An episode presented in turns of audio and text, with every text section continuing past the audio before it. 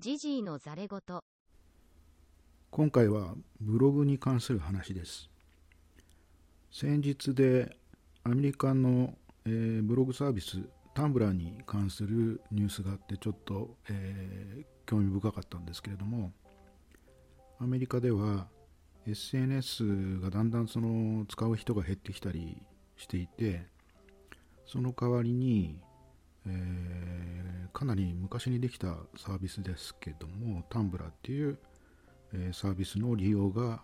えー拡大しているというニュースを目にしました、まあ、ブログサービスというのはあの個人が、えーコンテンツを作ってそれをまあ発信するようなサービスなわけなんですけれども考えてみれば Facebook の投稿なんかについてもある程度のその分量はかけますし、えー写真なんかも一緒に挟んだりもできるんでブログの代わりとして使ってる人同じようなことをやってる人っていうのはとても多いと思うんですね。ではなんで SNS からまたブログなのかっていうところなんですけれども私も Facebook だんだん嫌になってきてるんですがあの自動的にその他人の人の、えー投稿が表示される。もちろんその人のことは友達登録してるわけなんですけれどもそんなにいちいちですねその人がこう書いてる文章を読みたいとは思わないんですよね。なそういうその投稿をですね押し付けられるようなそういう感覚っていうのは Facebook とても嫌で、えーだんだん使う使わなくなってます。まあ、そういうその Facebook のちょっと問題だなというふうに感じているところとそれから Twitter だとですね、えー文字数の制限があるんであまり書けない。Instagram だと写真中心だと。いうようなところもあるんであのー SNS だけでは満足しきれないっていうところがあると思うんです。このポッドキャストもある種音声のブログみたいな捉え方をしてもいいと思うんですけれどもまああの極端なこと言えば自分の考えをまとめて発信する手段の一つであってもちろんそれに対しあの対していろいろ考えてもらったりとか、えーしてほしいとは思うんですけれどもそんなにですねそのそれによって、えー反応した人と関係性を持ちたいというふうには思わないです私は。そこでですねまたもう一つ同じような、あのサービスとして、えーあるなと。であの私もこのポッドキャストに加えて、えー書いてますけれどもノートですね。ノートのサービスっていうのも基本的にはそのブログのサービスだと思うんですけれどもあのーまあ後発で出てきたようなサービスなので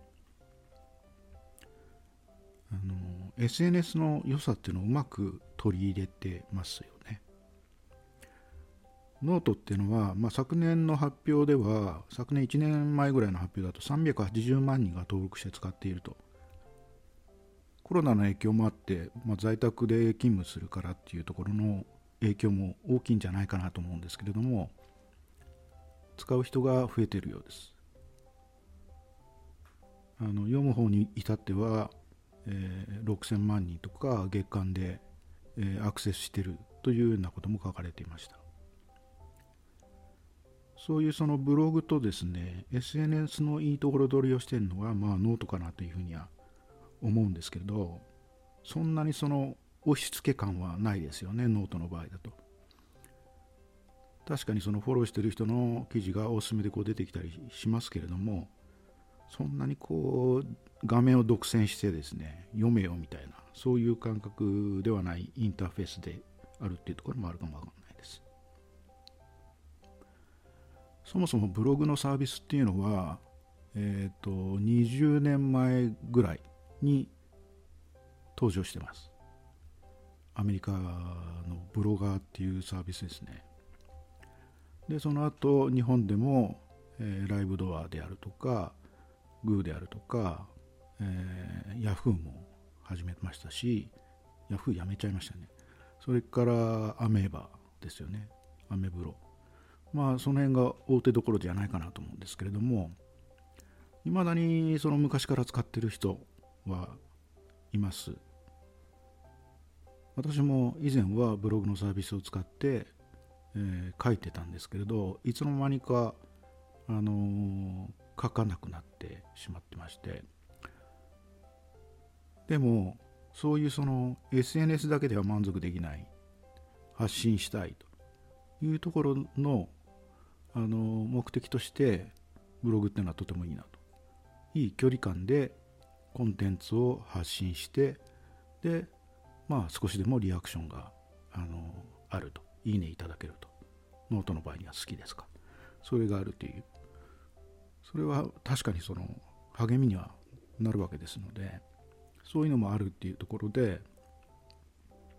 自分の表現の場としてまたブログっていうのがよく使われるようになるんではないかというふうに思うわけです。それではまた。